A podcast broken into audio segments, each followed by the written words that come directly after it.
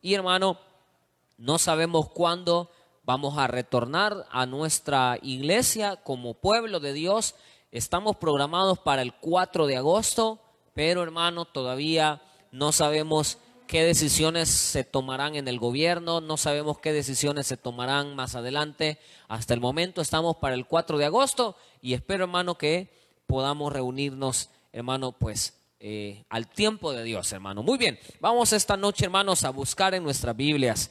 Vamos a buscar en nuestras Biblias eh, el libro que estamos estudiando, que estamos estudiando el libro de Corintios, que es la primera carta de Corintios. La primera carta a los Corintios, aunque los que ya me han seguido en estos últimos estudios bíblicos, hermano, los que ya han estado eh, conectados con nosotros en los estudios bíblicos, saben que la carta a los Corintios, la primera carta a los Corintios que nosotros tenemos es la segunda. Amén. Y la segunda que tenemos en la Biblia es la cuarta. La segunda, perdón, la, la primera y la tercera no las tenemos. Amén. Pero sí sabemos por evidencia bíblica que Pablo escribió cuatro cartas y que de esas cuatro cartas solo tenemos la segunda y la cuarta. Amén. Así que hermano, muy bien. Eh, vamos a buscar la primera carta a los Corintios capítulo 1, versículo 10. Capítulo 1, versículo número 10. Y vamos a hablar esta noche acerca de las divisiones en la iglesia. Las divisiones en la iglesia. Hermano, aunque parezca mentira, las divisiones en las iglesias traen muchos problemas, muchos conflictos, traen muchas dificultades a la iglesia, al punto, hermano, que iglesias pueden llegar a cerrar por las divisiones que existen, como también pueden iglesias dividirse, hermano, por los problemas que hay dentro de la iglesia como también pueden causar mucho daño en aquellas personas que son débiles en la fe. Entonces, hermano, es por eso importante, es importantísimo tratar este tipo de temas bíblicos, hermano, porque este tema está en la Biblia y es uno de los temas que antañe, atañe al, a la primera carta de los Corintios. Es uno de los temas principales de esta carta como eh, la sexualidad, como la inmoralidad, como el hecho de poder resolver los problemas entre los hermanos. También uno de los temas principales de la carta es son los dones espirituales, el amor de Cristo en nosotros y hay eh, una serie de temas que son los temas principales dentro de esta carta y entre los temas que pues nos enseña esta carta son las divisiones dentro de las iglesias. Así que hermano, la división, las divisiones en la iglesia es el tema de esta noche y espero que usted ahí en su casita pueda estar juntamente con nosotros y pueda leer el, el capítulo 1, versículo 10 en adelante de la primera carta a los Corintios. Amén. Así que hermano, vamos a leerlo en el nombre del Padre, del Hijo y del Espíritu Santo. Dice la palabra, os ruego pues, hermanos, por el nombre de nuestro Señor Jesucristo, que habléis todos una misma cosa, y que no haya entre vosotros divisiones, sino que estéis perfectamente unidos en una misma mente y en un mismo parecer. Porque he sido informado acerca de vosotros, hermanos míos, por los de Cloé, que hay entre vosotros contiendas. Quiero decir que cada uno de vosotros dice, yo soy de Pablo, y yo de Apolos, y yo de Cefas, y yo de Cristo. Versículo 13. ¿Acaso está dividido Cristo? ¿Fue crucificado Pablo por vosotros? ¿O fuisteis bautizados en el nombre de Pablo? Doy gracias a Dios de que a ninguno de vosotros he bautizado, sino a, a Crispo y a Gallo, para que ninguno diga que fuisteis bautizados en mi nombre. También bauticé a la familia de Estefanas. De los demás no sé si he bautizado a algún otro, pues no me envió Cristo a bautizar, sino a predicar el Evangelio no con sabiduría de palabras, para que no se haga vana la cruz de nuestro Señor Jesucristo. Muy bien, vamos a orar, hermanos, vamos a interceder en esta hora para que sea el Señor, el Espíritu Santo, hablando a nuestra vida, a nuestro corazón. Vamos a orar. Padre bueno que estás en los cielos. Te damos gracias, amado Dios, por el regalo que nos das de la vida. Mi Dios, sabemos que tú estás con nosotros, porque es tu promesa. Pero ahora te pedimos, Espíritu de Dios, de tu misericordia te pedimos que nos hables a nuestra vida, a nuestro corazón por medio de tu palabra. Quiero pedirte, Señor, tu guía y la dirección de tu Espíritu Santo para poder hablarle a la iglesia, a la iglesia de Cristo. Padre, en el nombre de Jesús, sé que no soy merecedor de estar parado en este lugar y poder dirigirme a través de la pantalla ante mis hermanos. Y sé que si estoy acá es por tu gracia y por tu misericordia. Papito Dios, perdona nuestras ofensas, nuestros pecados, porque nos declaramos pecadores. Pero queremos esta noche ser limpiados por medio de tu palabra. Límpianos, transfórmanos y que cada uno de nosotros podamos parecernos cada día más a ti.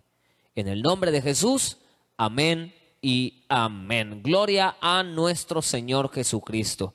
Muy bien, vamos a ver cuántos están ahí conectados. Si usted está conectado, póngame, póngame por lo menos un amén. Porque así yo sé, hermano, que usted está por ahí, ¿verdad?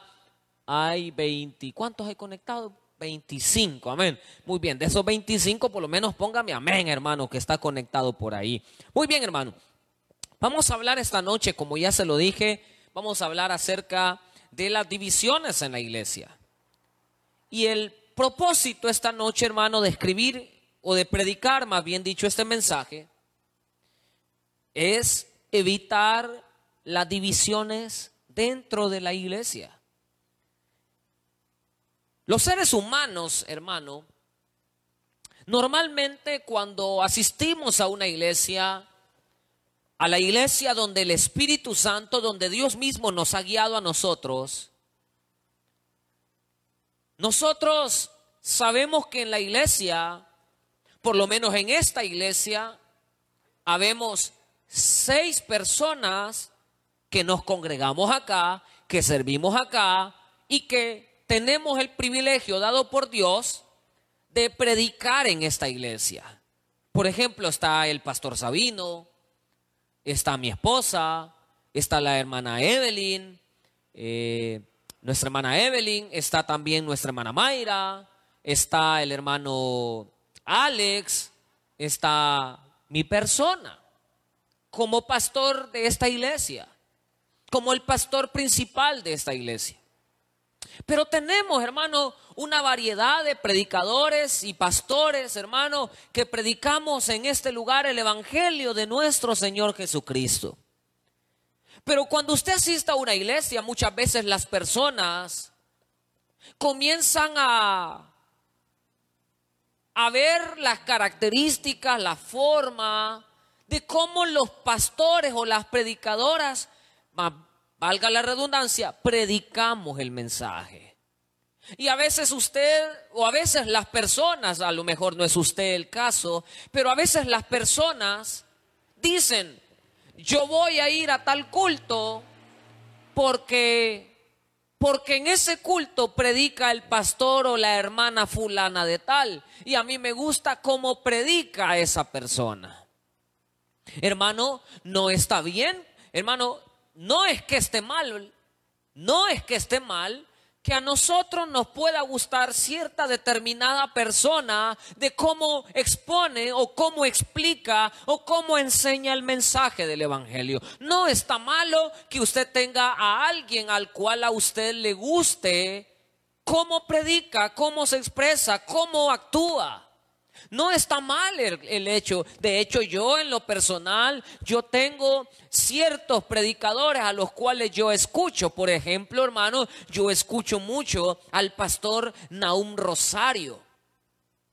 Es un pastor, hermano, de una iglesia pentecostal, pero eh, el hecho de que él sea de una iglesia pentecostal no, no, no quiere decir de que yo, hermano, no pueda escuchar el mensaje del Evangelio y cómo Él lo explica, cómo Él lo expone. Y a mí, hermano, me gusta. Por ejemplo, yo leo en algunas ocasiones ciertos comentarios del pastor John MacArthur. Escucho muy mucho, hermano, a otros pastores. Pero, hermano, oígame bien, el hecho de que yo escuche y tenga algunos pastores de mi preferencia, eso no quiere decir, hermano, que yo voy a poner mi mirada en esas personas. No quiere decir de que yo me voy a volver una, un, y, una persona que idolatra a estas personas, simplemente, hermano, agradezco a Dios por el hecho de cómo Dios usa a esas personas para exponer el Evangelio de nuestro Señor Jesucristo. ¿A qué me refiero entonces, hermano? Que los pastores o los predicadores o las predicadoras, hermano, oiga bien, no están siendo puestas por Dios o no han sido establecidas por Dios para ser adoradas, para ser admiradas. Hemos, hemos Hemos de saber, hermano, que las personas que Dios pone a nuestro, a, nuestro cargo al frente de una iglesia o al frente de un púlpito para exponer el mensaje, solamente somos personas que somos instrumentos de nuestro Señor Jesucristo, pero a quien debemos la gloria, a quien debemos la adoración, a quien le damos la alabanza, solamente es a uno, a nuestro Señor Jesucristo. Y esta iglesia, hermano, tenía un profundo problema de divisiones en la iglesia. Esta iglesia, hermano, Tenía predicadores que eran de su preferencia y con eso, hermano, ellos creían que estas personas tenían una supuesta supra sabiduría, tenían una supuesta sabiduría elevadísima al punto, hermano, de creer que eran mejores que otro predicador, que eran mejores, por ejemplo, que el apóstol Pablo o que Pedro o que Apolos o que el mismo Cristo. Hermano, los que estamos parados al frente de una congregación, solo estamos siendo instrumentos de nuestro Señor Jesucristo. Yo no le digo a usted que usted no tenga algún predicador de su preferencia. Está bien. Pero que no se le olvide que él o ella solo son instrumentos de Dios. Y entonces, hermano, este problema estaba dentro de la iglesia. Y entonces el apóstol Pablo le escribe a esta iglesia, porque era una iglesia, hermano, recordemos que él fundó en su tercer viaje, en, su, en su, uno de sus viajes misioneros. Y ahora, hermano, el apóstol Pablo, recuerde que el apóstol Pablo le tenía un profundo cariño a esta iglesia porque fue quien fue quien la fundó. Él la estableció, esta iglesia. De hecho, él estuvo 18 meses pastoreando, liderando, formando y sembrando el Evangelio en esta iglesia. Entonces el apóstol Pablo, como fundador de la iglesia, le tenía mucho cariño y ahora le escribe a los hermanos. Y le escribe a los hermanos diciéndoles lo siguiente, versículo 10. Dice la palabra. Os ruego pues, hermanos, por el nombre de nuestro Señor Jesucristo, que habléis todos una misma cosa y que no haya entre vosotros divisiones, sino que estéis perfectamente unidos en una misma mente y en un mismo parecer. Hermano, número uno, la Biblia nos está diciendo que en la iglesia debemos de tener todos un mismo sentir un mismo pensar. Y no es, hermano, que el Señor pretenda anular su forma de pensar. No, cuando el Señor está diciendo, hablemos una misma cosa, sintamos una misma cosa, pensemos una misma cosa, se está refiriendo al Evangelio, se está refiriendo a nuestro Señor Jesucristo. Hermano, ¿por qué? Que todos estemos adorando en nuestra mente, en nuestra alma, en nuestro corazón a uno que dio su vida por usted y por mí, y su nombre es Jesucristo. Entonces lo primero que el Señor nos está diciendo, que en la iglesia debemos todos de estar en un mismo sentir, en un mismo pensar. O sea, hermano, que lo que el Señor pretende en nosotros como iglesia, que permanezcamos unidos que permanezcamos, hermano, todos en un mismo sentir. El hecho, hermano, de que usted tenga criterios diferentes, forma de pensar diferente, eso, hermano, no debe de cambiar la forma de cómo debemos de ver a nuestro Señor y Salvador Jesucristo. ¿Por qué? Porque usted pudo haber aprendido tantas cosas y haber tenido conceptos de pensamiento totalmente diferentes a los de su hermano. Pero oiga bien, hay alguien que no cambia, que sigue siendo el mismo de ayer, hoy y por los siglos de los siglos. Y ese es Jesús. Entonces, hermano, el Señor desea que nosotros tengamos un mismo parecer, pensemos una misma cosa y tengamos un mismo sentir. La carta a los filipenses Filipenses capítulo 2, versículo 2 dice lo siguiente. Mire lo que dice Filipenses 2, 2. Completad mi gozo, sintiendo lo mismo, tendiendo, teniendo el mismo amor, unánimes, sintiendo una misma cosa. Nada hagáis por contienda o por vanagloria antes bien con humildad, estimando a cada uno a los demás como superiores a él mismo. Sabe hermano que a esta iglesia a la que también Pablo le escribe, que es la carta a los filipenses, a la iglesia de Filipo, hermano Pablo le está dando la misma recomendación que le está dando a los hermanos de Corinto, que tengan un mismo sentir, que tengan entre ellos algo tan importante que debe de existir dentro de una iglesia, que es la unidad del cuerpo de Cristo. porque hermano? Porque cuando Cristo venga, vendrá por su cuerpo. No va a venir por una mano primero. Ahora va a los pies, ahí van los pies. Y de repente ahí va, ahí va hermano, qué sé yo, hermano, el otro brazo hermano, de repente el hígado. No, hermano, el Señor vendrá por su cuerpo. Y el cuerpo de Cristo es la unidad de todos los cristianos del mundo que hemos aceptado y recibido a nuestro Señor Jesucristo como Señor y Salvador. Entonces, hermano, hablemos una misma cosa Evitemos entonces las divisiones dentro de la iglesia y el Señor está diciendo, señores, tengan un mismo sentir. Por ejemplo, hermano, la carta a los romanos, que también ya la estudiamos, la carta a los romanos capítulo 12, versículo 16, dice lo siguiente. Romanos 12, 16. Unánimes entre vosotros, no altivos, sino asociándoos con los humildes. No seáis sabios en vuestra propia opinión.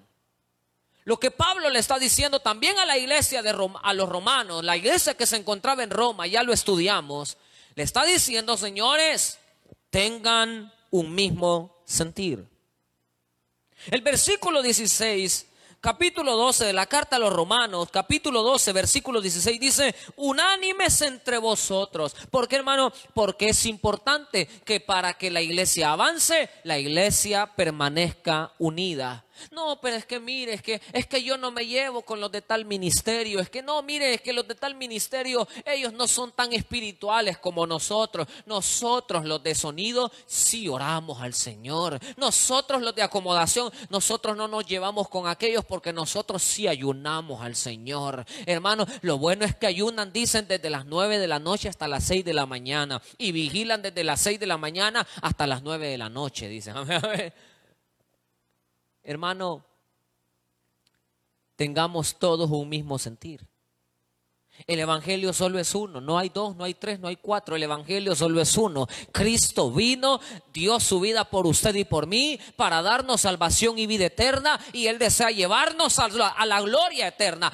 Ese es el Evangelio de Jesús. Solo Dios salva, solo Cristo perdona, solo Él trae salvación y vida eterna. No hay nadie más, hermano, que pueda darnos su perdón y salvación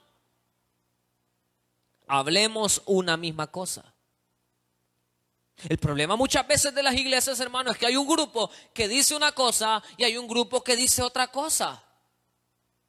No se trata, hermano, de todos de querer imponer lo que yo creo, lo que yo pienso. No, se trata de hacer lo que la Biblia dice. Porque el Evangelio no está, hermano, para ser comprendido. Dios no está para ser comprendido. Él está para ser obedecido. Porque habrán cosas que no comprendemos de Dios, hermano.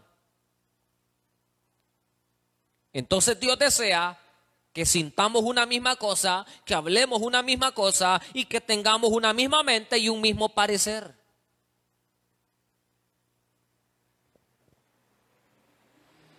¿Por qué, hermano?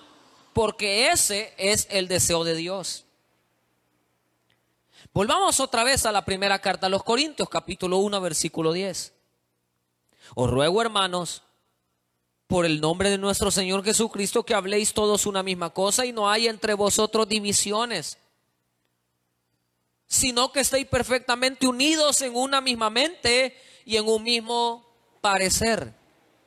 Versículo 11. Lea conmigo el versículo 11, hermano. Porque he sido informado acerca de vosotros, hermanos míos, por lo de Cloé que hay entre vosotros contiendas. Quiere decir, quiero decir que cada uno de vosotros dice, yo soy de Pablo, yo de Apolos, y yo de Cefas, y yo de Cristo. Hermano, número dos, la Biblia dice, número uno, tengamos un mismo sentir. Amén. Número dos, hermano, número dos, los pastores solo somos instrumentos de Dios. ¿Lo puede repetir conmigo? Los pastores, así como que, así en cámara lenta, los pastores solo somos instrumento de Dios. Hermano, resulta que Pablo cuando escribe la carta, él se encontraba allá en Éfeso. ¿Verdad que sí?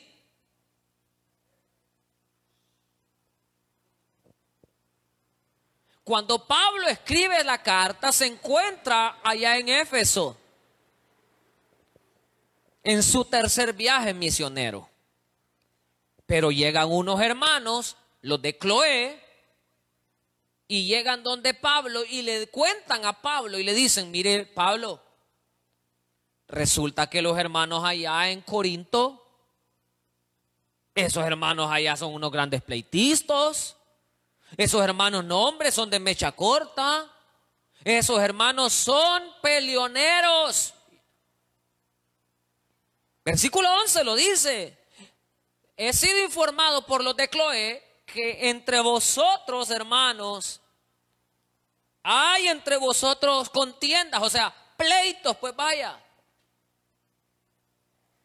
Hermano, por favor, hermanito lindo, dejemos de ser tan pleitistas con los hermanos.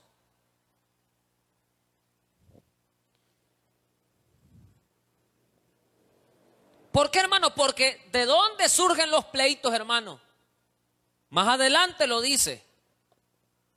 Que surgen de la carnalidad del ser humano, de una persona que no ha sido guiada ni instruida por el Espíritu Santo, que su vida no ha sido sometida a la obediencia a Cristo. Hermano, las divisiones y los pleitos no son de hijos de Dios. Eso procede del mundo, procede de la carnalidad, procede de personas que no han dejado someter su vida a la presencia de Dios.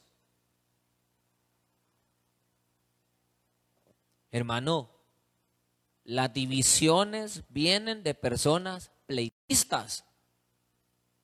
No, es que yo así lo hago, es que aquí no estamos para hacer su voluntad, hermanito lindo.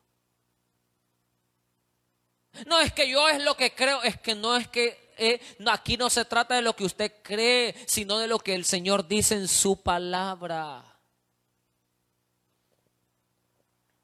Por ejemplo, hermano, en una ocasión vino alguien a reclamarme y me dijo, es que mire, pastor, usted no le dice nada a esos niños. Porque en una ocasión un, dos niños, hermano, niños, tenían que, qué sé yo, como tres, cuatro años.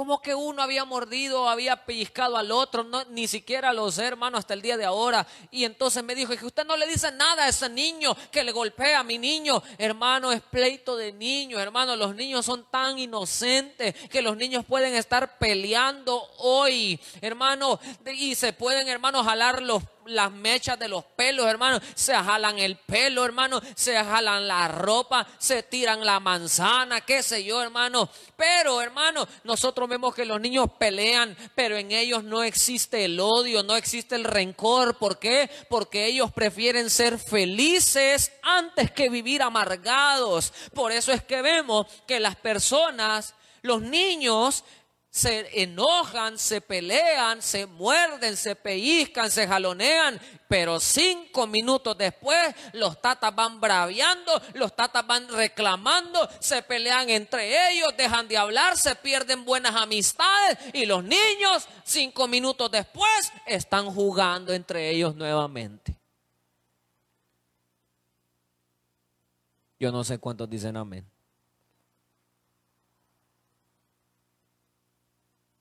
Hay entre vosotros contiendas, dice. Hay entre vosotros divisiones. ¿Y por qué, hermano? Porque nuestra vida no ha sido sometida a Dios. ¿Por qué muchas veces hay problemas en los ministerios? Porque los que pertenecen a ese ministerio no han sido sometidos a, a la presencia de Dios. Sus vidas no han sido hermano, puestas en obediencia al Señor, sino que creen hacer lo que ellos quieren y quieren hacer lo que a ellos se les viene en gana. Hermano, el Evangelio no es para hacer lo que yo quiero, el Evangelio es para obedecer la palabra de Dios. Y entonces, hermano,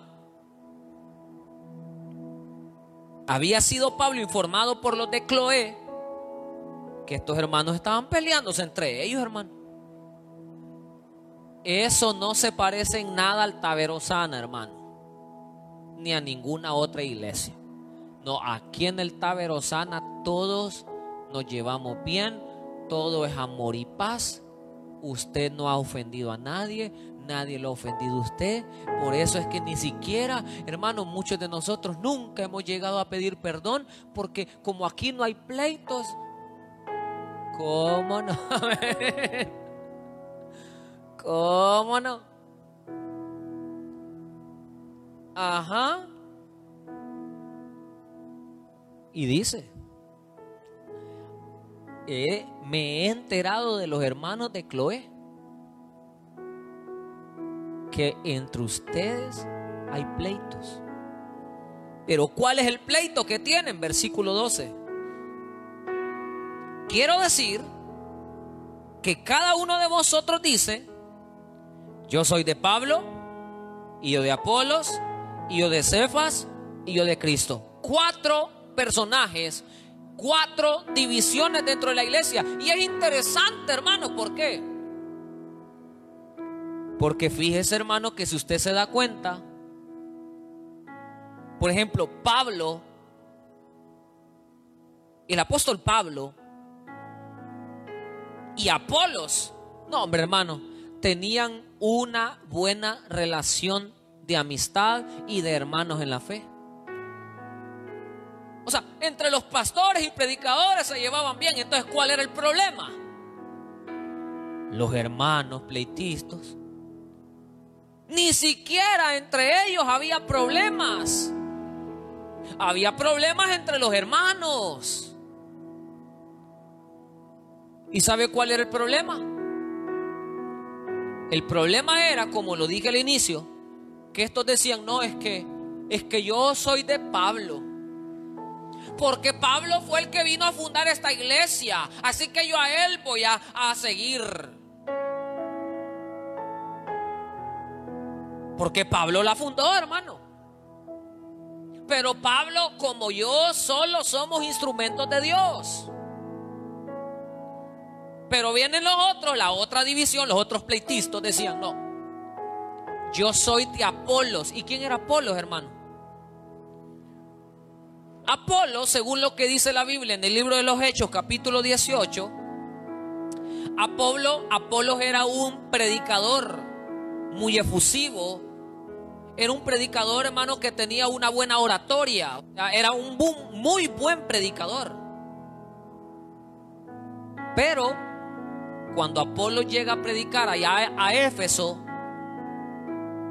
Pablo, Apolo, perdón, no conocía todavía el Evangelio de Cristo.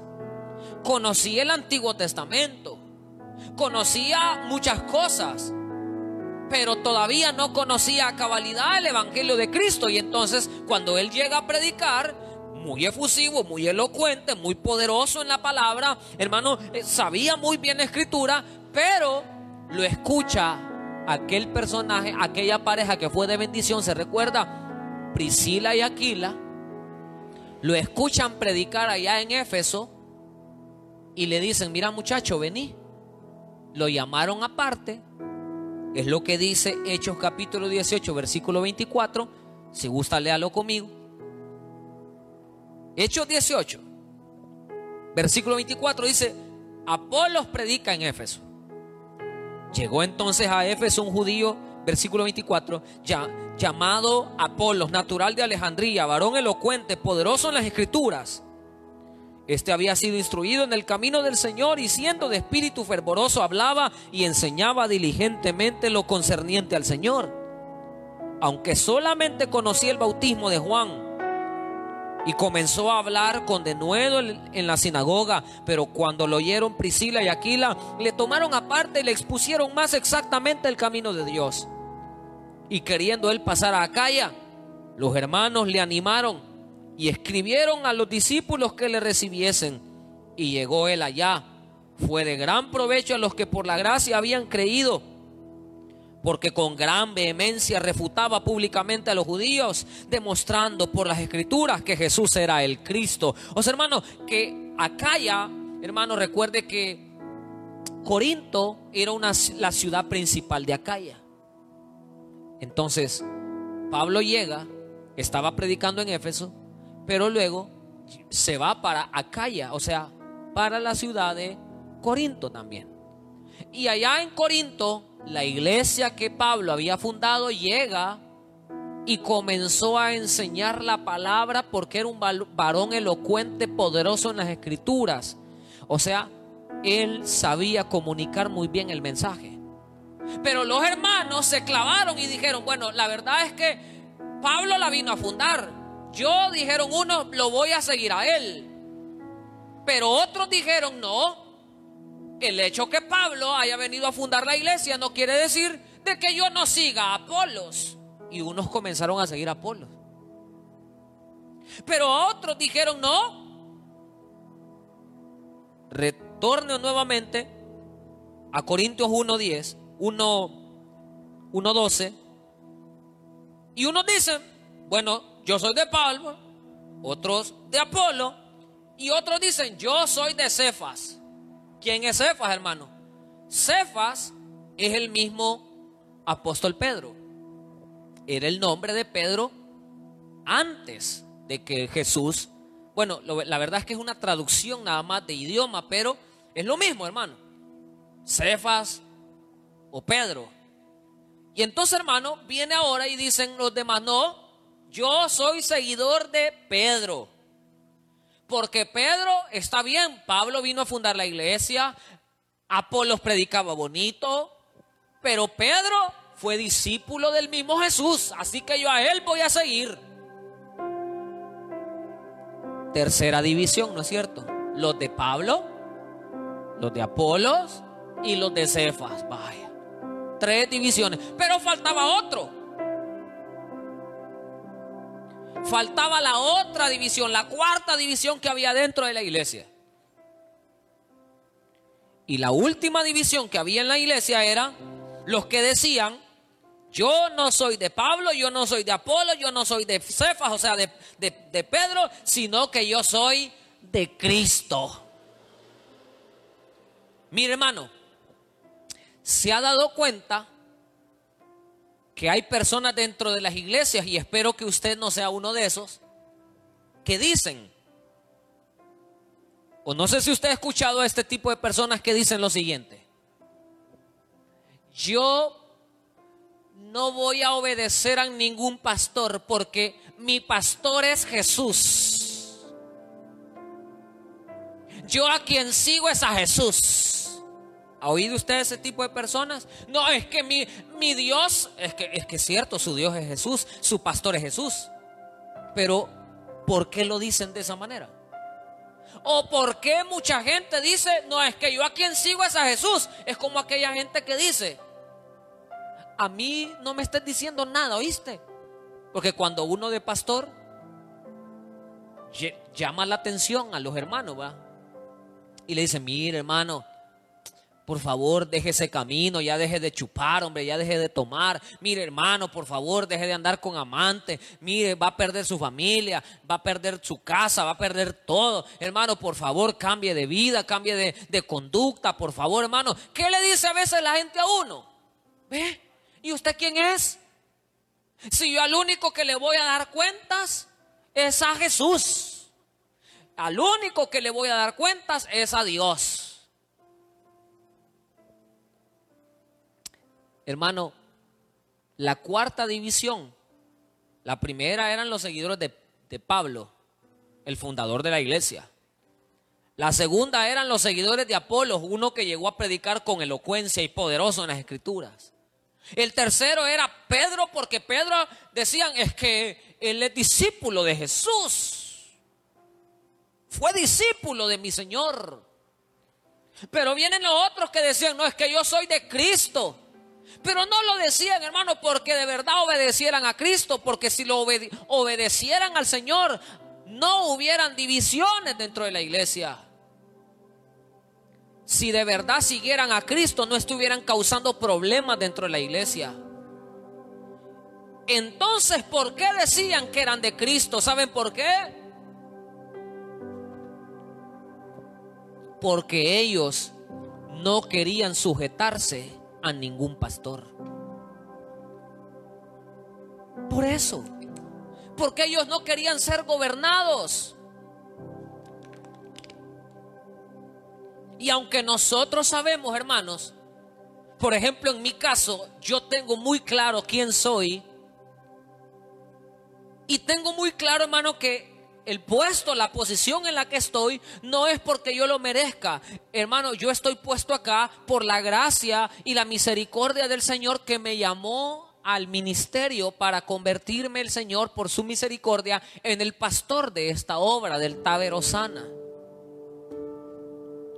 Pero usted no puede venir a decir, pero es que yo no le tengo que obedecer a usted, pastor, porque a quien yo le obedezco es al Señor. pero discúlpeme, hermanito lindo, la Biblia nos dice, váyase a la carta a los hebreos rápidamente. No se me moleste, solo le estoy enseñando la escritura. Hebreos capítulo 13. Váyase al versículo 7. Hebreos 13, 7. Cuando lo tenga me da, me da un amén y me dice, pastor, ya tengo Hebreos 13:7. Y quiero que lo lea conmigo. Mire lo que dice. 13:7 de Hebreos. Acordaos de vuestros pastores que os hablaron la palabra de Dios. Considerad cuál haya sido el resultado de su conducta e imitad su fe. Váyase ahora hasta el versículo 17. Ya leímos el versículo 7. Váyase 10 versículos adelante al versículo 17. ¿Qué dice la palabra de Dios? Esto es importante. Lo tenemos ya, hermano, léalo conmigo.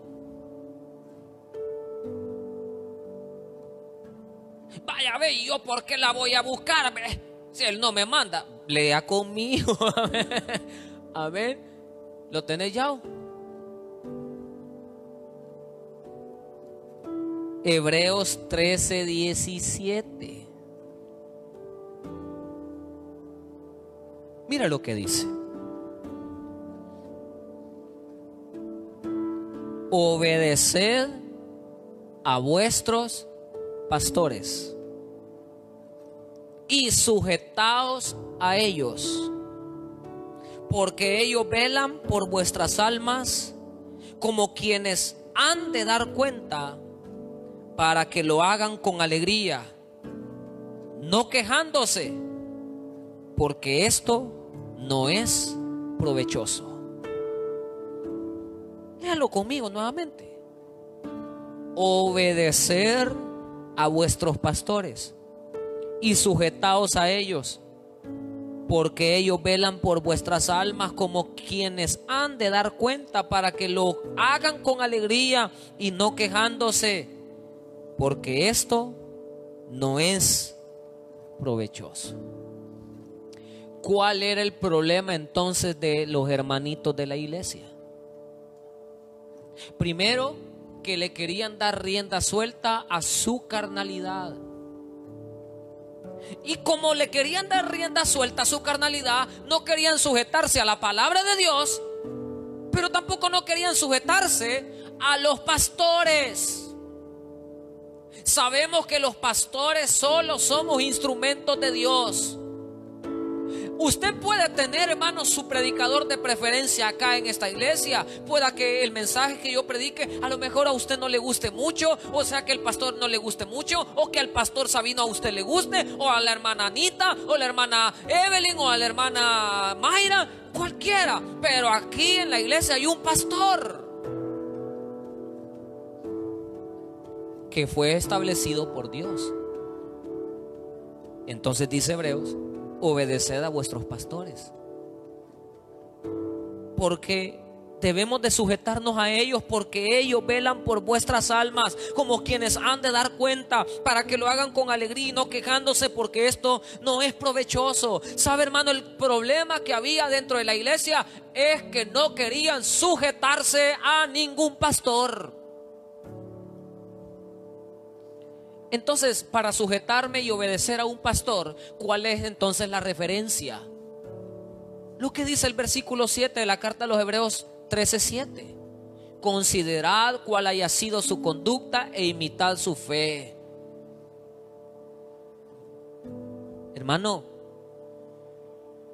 las divisiones en las iglesias surgen cuando hay una persona que le quiere dar rienda suelta a su carne y no ha sometido su vida al Espíritu Santo y cuando no quiere reconocer la autoridad del pastor que Dios ha puesto dentro de la iglesia.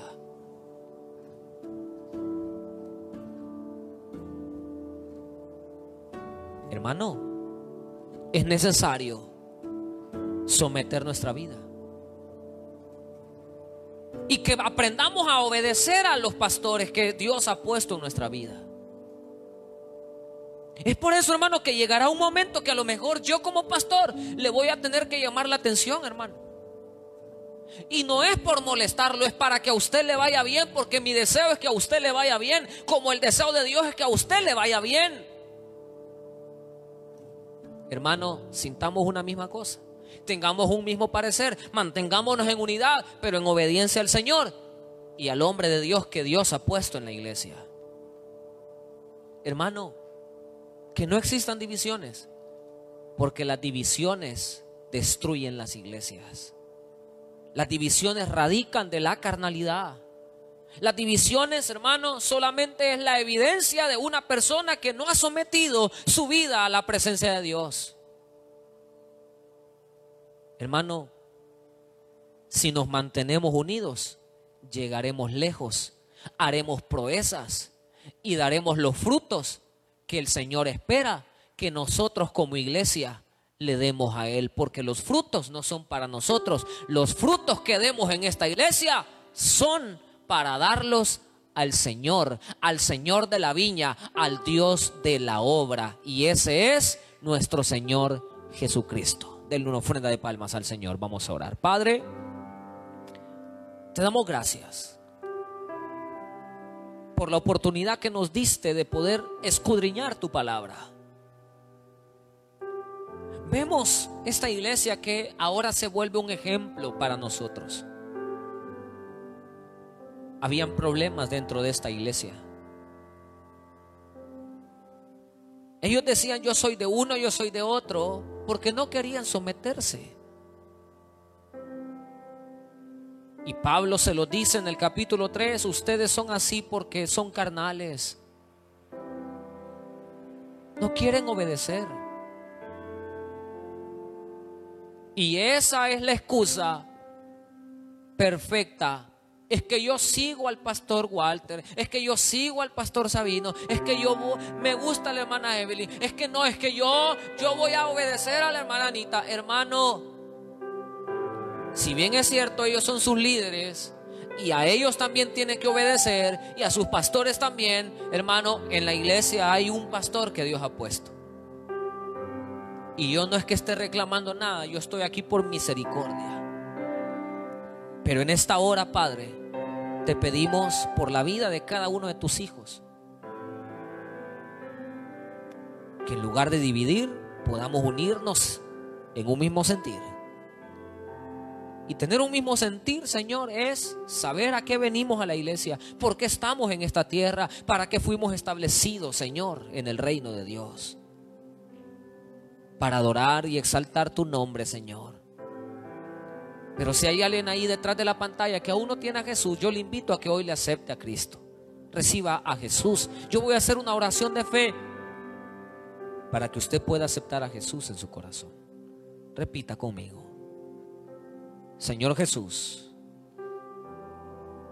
te entrego mi vida y mi corazón. Te abro las puertas de mi vida para que entres en ella y la gobiernes. Sé tú el capitán de mi vida. Ahora te recibo como Señor y Salvador personal. Espero que escribas mi nombre en el libro de la vida. Para que cuando me llames a tu presencia, yo pueda ir contigo. Padre, gracias por enviar a tu Hijo a morir en mi lugar. Gracias Jesús por salvar mi alma hoy y hacerme una nueva criatura. Amén y amén. Gracias, hermanos, a cada uno de ustedes por haberse conectado a este estudio bíblico, Noche de Discipulado.